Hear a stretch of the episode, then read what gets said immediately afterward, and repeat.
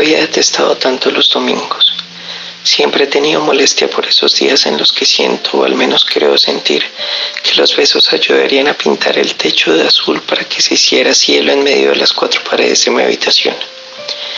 Ya no sé qué es un viernes por la noche, lo que hace que la cerveza me sepa mal los martes. La mitad de la semana se ha vuelto tan grande que los miércoles y los jueves caben en un solo día. En las películas de directores españoles que me animé a repetir más por trágicas que por conmovedoras. Los sábados me asomo por la ventana a tomar el sol y a tocar guitarra para los vecinos de enfrente. Les grito con los ojos que espero que no se sientan tan solos como yo, que no estoy solo, que tengo a muchos pero que me puede la ausencia de alguien a quien no conozco pero aún espero. Vivo los días en desorden.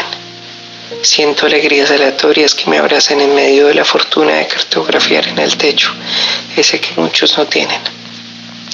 Es entonces cuando llegan los lunes y en medio de la melancolía tomo impulso para seguir esperando. Esa fue una de las pequeñas historias que nos han enviado al correo. De nuevo, muchas gracias por escuchar y por hacer ahora parte de este podcast.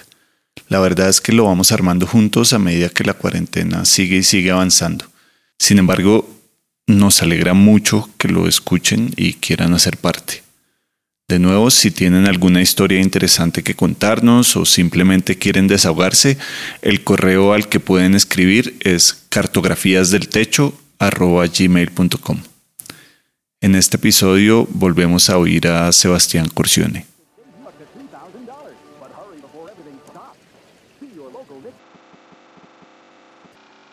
Ya van a ser las 5 de la mañana y me doy por vencido.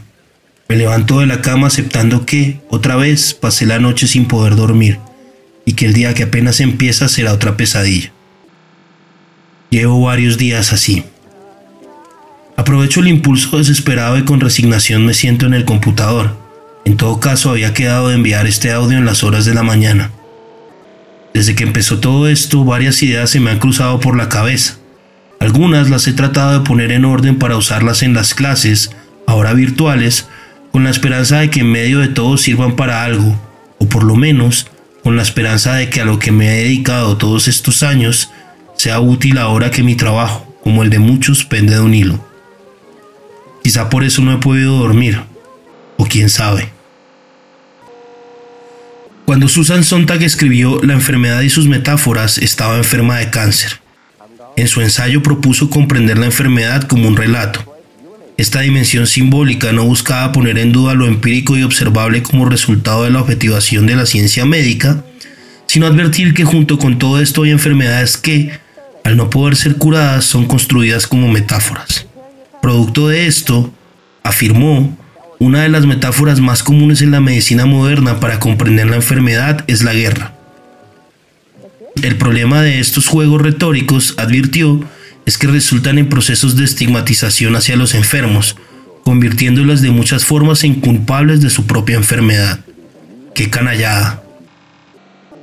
He tratado de organizar de manera coherente algunas de las formas en que se está construyendo el COVID-19 en el escenario de lo simbólico.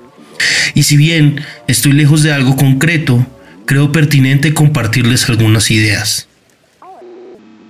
La primera, que parece la más totalizadora, es la transformación del lenguaje de guerra en el lenguaje épico. La publicidad y el espectáculo, que se podrán pensar como lo mismo, cumplen un acuerdo tácito en donde, sin importar quién o qué enuncie, se dice lo mismo. Vamos a estar bien, de esta saldremos, estaremos juntos y un largo etcétera. Un signo que no remite a nada de concreto y que solo se complace en su exagerada estetización. Debor seguro tendría mucho que decir frente a esto. Este discurso que supone una victoria anticipada frente al enemigo porque la humanidad siempre ha salido adelante, se contrasta con la información médica y estadística que se narra desde lo abstracto e incomprensible. Por momentos me recuerda a las primeras transmisiones en directo que se hacían de los ataques a Irak en la guerra del Golfo. Ráfagas confusas retratadas en un insípido verde visión nocturna en donde lo último que importaba era su comprensión y más bien se aplaudía su condición de presencia, de historia en tiempo real. Esta historia en tiempo real trae consigo la violencia simbólica de los datos, un enemigo incomprensible que se configura en información que hay que aplanar. Y por último, la narración desde lo político. Acá el relato de la enfermedad ha adquirido dimensiones aún más espectaculares, particularmente en gobiernos neoliberales y de derecha. Que Donald Trump haya insinuado que consumiendo desinfectantes las personas podrían combatir el virus no es un acto deliberado, responde a cabalidad con todo un discurso ideológico que ha venido tomando fuerza. Esa postura política configura al enemigo ya no como la enfermedad, sino como la información factual, por encima de los hechos y del sentido común. De este modo parece ser que más allá de una promoción de políticas de salud públicas que ayuden a contener la enfermedad, político se ha convertido en un concurso de talento. ¿Qué historia es más impresionante que la otra? Y ante todo eso, ¿y los enfermos qué? Tendré que poner esto en una presentación en PowerPoint y seguir dictando mis clases mientras las tenga. Espero esta noche poder dormir.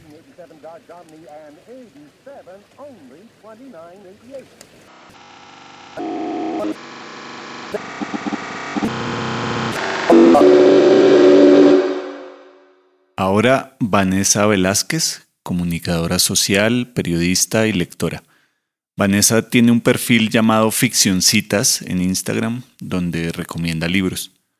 Además, durante la cuarentena le ha estado escribiendo cartas a desconocidos de Internet. Esta es una de ellas.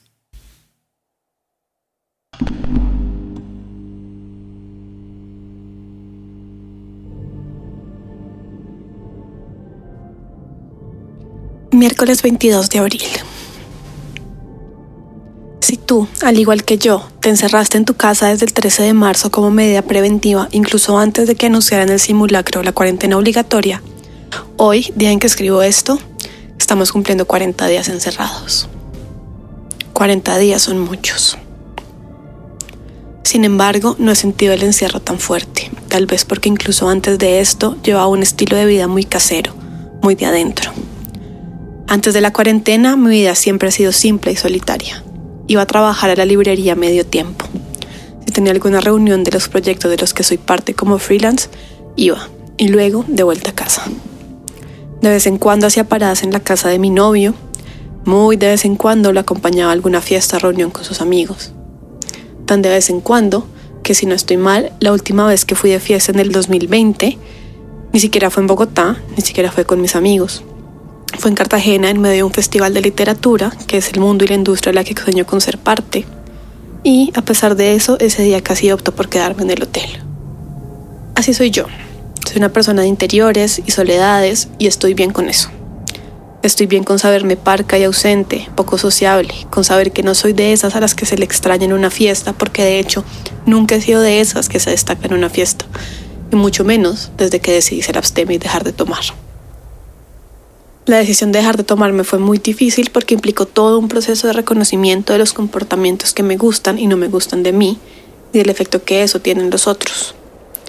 Fue también la decisión que tomé después de darme cuenta de que el 80% de mis interacciones con la gente se sentían falsas, impostadas y dependían de que una sustancia corriera por mi cuerpo para considerarse exitosas. Dejé de tomar porque con cada guayado venía uno moral grandísimo una Vanessa en mi hombro se sentaba a listarme la cantidad de actos falsos que hice la noche anterior y las mentiras que lo soportaron. Dejando al lado el trago, también se fueron muchas amistades. Realmente no, no eran amistades y se fueron con el trago. Eran compañeros de fiestas con los que en últimas nada tenía en común sino era la botella de la cual estábamos tomando. Y eso me ha implicado mucha soledad, pero también mucha resistencia. Ya sé en qué tipo de espacios no soy bienvenida porque mi sobriedad es sinónimo de malos ratos. Ya sé identificar en qué momentos es mejor que me vaya. Y así evitarle a todos el mal rato de ser la única incapacidad de ver realmente lo que está pasando. Hay amigos que adoro a pesar de que ya no me siento cómoda compartiendo con ellos en esos espacios. Y me ha dolido mucho saber que si no es de fiesta, es poco probable que coincidamos. Mi percepción de los últimos 40 días de cuarentena y aislamiento social es que la abstinencia me preparó para esto. Socialmente ya estaba aislada. En estos días de encierro he intentado recordar tantos episodios difusos de todas esas noches de fiesta, que fueron muchas y fueron distintas, y hoy se convierten en una sola en la que siempre pasa lo mismo. Como en los días de encierro, que en teoría son lunes, martes, miércoles y jueves, pero en la práctica parecen un domingo eterno, una vida en pausa, un loop horrible como el del día de la marmota del que no podemos huir por más de que cada día intentemos hacer algo nuevo. Siento remordimiento por mantenerme lejana. Antes también lo hacía, pues debía encontrar una manera de que mis amigos no me mandaran al carajo por cancelarles tantos encuentros. En este mundo virtual, la excusa de siempre ya no es válida, mi método de contacto, que ya tenía perfeccionado, es ahora el que todos están utilizando para mantener sus amistades a flote. Yo siempre me apoyé en la virtualidad para mantenerme cercana, fue mi evolución. Tal vez cuando esto acabe me vendrá otro proceso de cambio de adaptación Siento que después de esto ya no nos serán suficientes las llamadas ni los mensajes y que de verdad querremos sentir la presencia del otro. Y yo tendré que salir de este espacio seguro en que me han idado y adaptarme a la afuera, sin excusas de intermediarios. Me siento mezquina al emocionarme porque los bares y discotecas no abran en el próximo año y medio, porque son ambientes que detesto. Me siento terrible mientras lo escribo, me sentiré terrible al leerlo, y de hecho ahorita que lo leo me estoy sintiendo terrible. Tengo la esperanza de que nuestra vida social cambie y al igual que nosotros se vaya hacia adentro, que tengamos que conformarnos con fiestas pequeñas, en casa, con los amigos del alma y que nos demos cuenta de que eso no es suficiente. Quisiera además encontrar una configuración social en la que pudiera sentirme cómoda con mi sobriedad sin incomodar yo a nadie, sin que salir de mi zona de confort me resulte en una espiral de dudas, culpas y más culpas. Qué desgastante es tener que decirle que no a tanta gente, incluso a los que quieres y saben tus motivos. Qué desgastante es tener que repetirte una y otra vez que la decisión que tomaste está bien y que no, no ceder, no aceptar esa copa no empeoró tu relación con nadie. Es horriblemente desgastante pensar que por negarte a recibir ese trago, esa persona decidió ya no hablarte más, porque ha pasado. Ahora en cuarentena también agota pensar en las repercusiones de decirle que no a alguna luz de contacto virtual que una llamada grupal en Zoom, que un house party, que juguemos parchis. A veces no queremos, no nos da la cabeza. Eso no significa que no querramos que nos sigan invitando a participar, que queremos seguir en contacto. Tenme en cuenta, por favor. Hay decisiones que he tomado por mantenerme a flote y por estar bien conmigo misma, por cuidar mi salud mental. Y es dolorosísimo ver que esas decisiones que me traen bienestar también me han aislado de todos, incluso desde antes de esta pandemia. Cuando esto termine, decidí que voy a trabajar más fuerte por mantener la cercanía con mis amigas, por hacer que muchas amistades trasciendan del plano de lo virtual a lo real. Voy a invitar a esas peladas con las que tanto me hablo en Twitter e Instagram a que nos tomemos un café. Voy a decirles que sí a los planes a los que me inviten y en los que sienta que mi sobriedad no va a incomodar. Puede incluso que ceda, que incluso decida estar en esos espacios que hoy me incomodan porque quiero dar abrazos y escuchar las risas de mis amigos lo que he extrañado bastante durante la cuarentena, el año y medio que le antecedido. Porque en estos 40 días me he dado cuenta que igual el adentro tampoco es que sea más seguro, ni que aquí me sienta necesariamente más cómoda. Voy a hacerlo porque me cansé de la soledad pandémica, pero también de la de antes. Hombre, voy a hacerlo porque quiero, y punto, porque así lo decidí. Hace unos días me escribieron proponiéndome participar en este podcast bellísimo leyendo algunas de las cartas que estaba enviándoles a desconocidos de internet. Me encanta sentirme tan incómoda al momento de leer todo esto, de escucharme tan radical y odiosa y antipática, y siento que este es un tratado de comentarios inapropiados y poco populares, mezquinos incluso, de alguien que lleva tiempo sintiéndose muy sola. Es una carta que nace de esa soledad y de la rabia que viene con ella, y por eso Dudé mucho al momento de grabarlo, de decirlo en voz alta. Pero también puede que sea eso lo que necesito, poner mis sentimientos en palabras y darles su justa medida, liberarlos y que ya no sean solo míos. Esta es mi forma de exorcizarlos.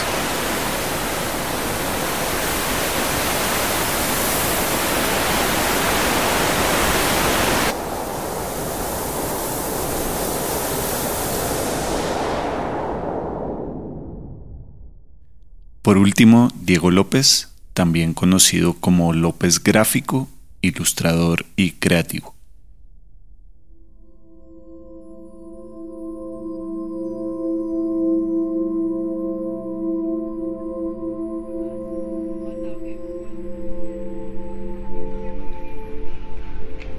Estamos pasando por un momento histórico e inimaginable, o por lo menos en mi historia. Si le estoy sincero, nunca pensé que llegaría a vivir el apocalipsis en carne propia o en esta reencarnación. Lo llamo apocalipsis porque creo que sí puede significar el fin de algo como lo conocemos, la forma de relacionarnos o la forma de consumir. Pero definitivamente algo va a cambiar. Y eso nos está sacudiendo fuerte, con mucho miedo. Es un sentimiento abrumador y creo que no está mal sentirlo pero también creo que sería bueno tratar de entender que todo esto es pasajero. En lo personal, llevo cerca de unos seis años trabajando desde mi casa y haciéndome cargo de las tareas domésticas, cocinar, lavar y sacar al perro. Entonces, el encierro o aislamiento no es algo que se me haga extraño, pero tener el condicionamiento de no poder salir cuando yo quiera o la incertidumbre que genera el no saber qué pasará mañana no es fácil de manejar. Pues hasta el punto que extraño caminar por la carrera 13 acá en Bogotá. Para los que no conocen, la carrera 13 es una calle completamente saturada, sucia, eh, atiborrada por todo lado de, de comercio. Y parece que todo esto nos pone a vivir en el presente y creo que trae una etapa de creatividad y de cambio fuerte. Que no necesariamente eso lo traduzcamos en algo material o físico, pero sí nos pone a jugar con nuevas reglas en nuestra cabeza. Suena trillado eso de pensar fuera de la caja, pero en lo personal sí creo que está bien tratar de salir de todo esto con algo nuevo o algo que nos haga sentir diferente, de hacernos cargos de nosotros, como les digo. Eso es algo desde mi punto de vista. Y pues si decido pasar el aislamiento sin hacer nada, o si decido ponerme a escribir una nueva versión de 100 años de soledad, pues cualquiera de las dos opciones tiene que ser mía y tiene que ser algo que me genere tranquilidad, porque todo esto para mí es eso, sentirnos bien y hacernos cargos de todo de nuestra soledad, de nuestra productividad, de nuestro descanso, de nuestras relaciones con los demás, de nuestra capacidad de pensar en el otro. Todo eso que conlleva la responsabilidad y dejar de echarle la culpa a otros por lo que pasa o de lo que ya pasó. Que el virus es una creación, que si no leo un libro perdí el tiempo, que esto no es una competencia. Todo eso se resuelve y deja de pesar si uno empieza a hacerse cargo de uno y de sus decisiones. Esto desde mi punto de vista. Así que por ahora si está desesperado o desesperada en su casa o si no sabe qué va a pasar con su futuro económico o profesional, pues déjeme decirle que estamos en un punto donde nadie puede asegurar qué va a ser el futuro, porque todo esto nos está obligando a vivir en el presente.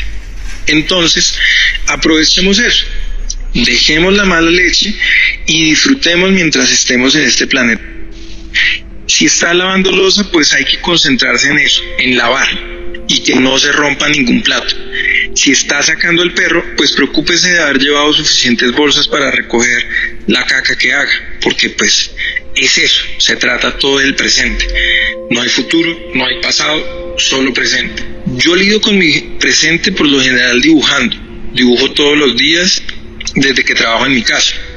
Lo encuentro siempre como una forma de meditar y también trato por lo general de escribir primero las ideas o tratar de tener primero un concepto muy claro de lo que quiero dibujar o de lo que se me va ocurriendo porque pues eso es importante para, para los procesos y es importante también ejercitar la mente de diferentes maneras, no quedarse en una sola cosa que uno sabe hacer.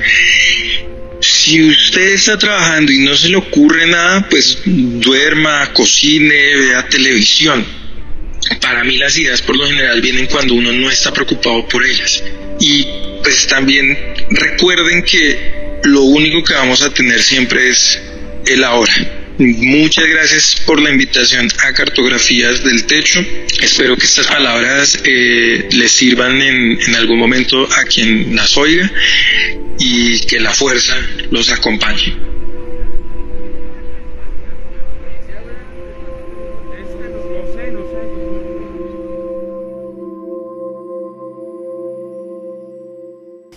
Han sido días difíciles para más de uno, días de reír, de llorar, de aprender, de leer, de reflexionar, de trabajar, de sentirse frustrado porque un plan se detuvo, de no poder acercarse a sus amigos, familia o a quienes nos rodean.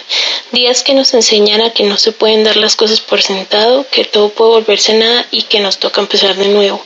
Días donde ya no sabemos cuál es nuestra normalidad, donde el insomnio ataca con su mayor fuerza, donde unos se apoyan entre sí, días donde se confirma quiénes están ahí para ti o quiénes son pasajeros del tren de la vida. Llegamos a la estación donde nadie pensó ir, la estación pandemia. Días para gritar o llorar, días de permitirnos caer pero al ratito levantarnos porque tenemos que seguir. Cada quien reflexiona a su manera y probablemente llegaremos a conclusiones similares. Por ahora no queda más que apoyarnos, ayudarnos, gritar o escribir cuando nos estemos ahogando en nuestros sentimientos. Estar ahí aún estando en la distancia. Cartografías del Techo es una producción de esunatrampa.com, editado y mezclado por mí, Juan Pablo Rodríguez, con la producción de Sebastián Corcione y Ricardo Guerrero. Este fue nuestro cuarto episodio, donde contamos con la participación de Sebastián Corcione, Vanessa Velázquez, Diego López y un par de cortas cartografías que nos llegaron al correo. A todos, muchas gracias. Nuestro propósito es generar empatía y de alguna manera mostrar que no estamos solos. Así que si este podcast les gusta, por favor cuéntenle a más gente. Nos tocó vivir épocas extrañas, pero no tenemos que sentirnos solos.